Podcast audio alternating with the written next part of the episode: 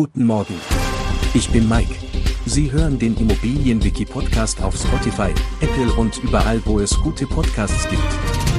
Präsentiert von Immobilienerfahrung.de. Der Begriff Off-Market-Immobilien stammt aus dem Bereich der Immobilienbeschaffung. Nicht alle Immobilien sind auf Immobilienportalen oder in Zeitungen zu finden. Viele Immobilien wechseln den Besitzer, bevor sie überhaupt öffentlich angeboten werden. Wenn Immobilien verkauft werden, ohne dass sie offiziell auf den Markt gebracht werden, spricht man von Off-Market-Immobilien. Das Wort off stammt aus dem Englischen und bedeutet ab, weg oder entfernt. Typische Situationen für Off-Market-Immobilien sind Verkäufe zwischen Freunden oder Personen im persönlichen Umfeld. Manchmal erfährt man von einer Immobilie, die verkauft werden soll, durch Beziehungen oder Kontakte, bevor sie öffentlich annonciert wird.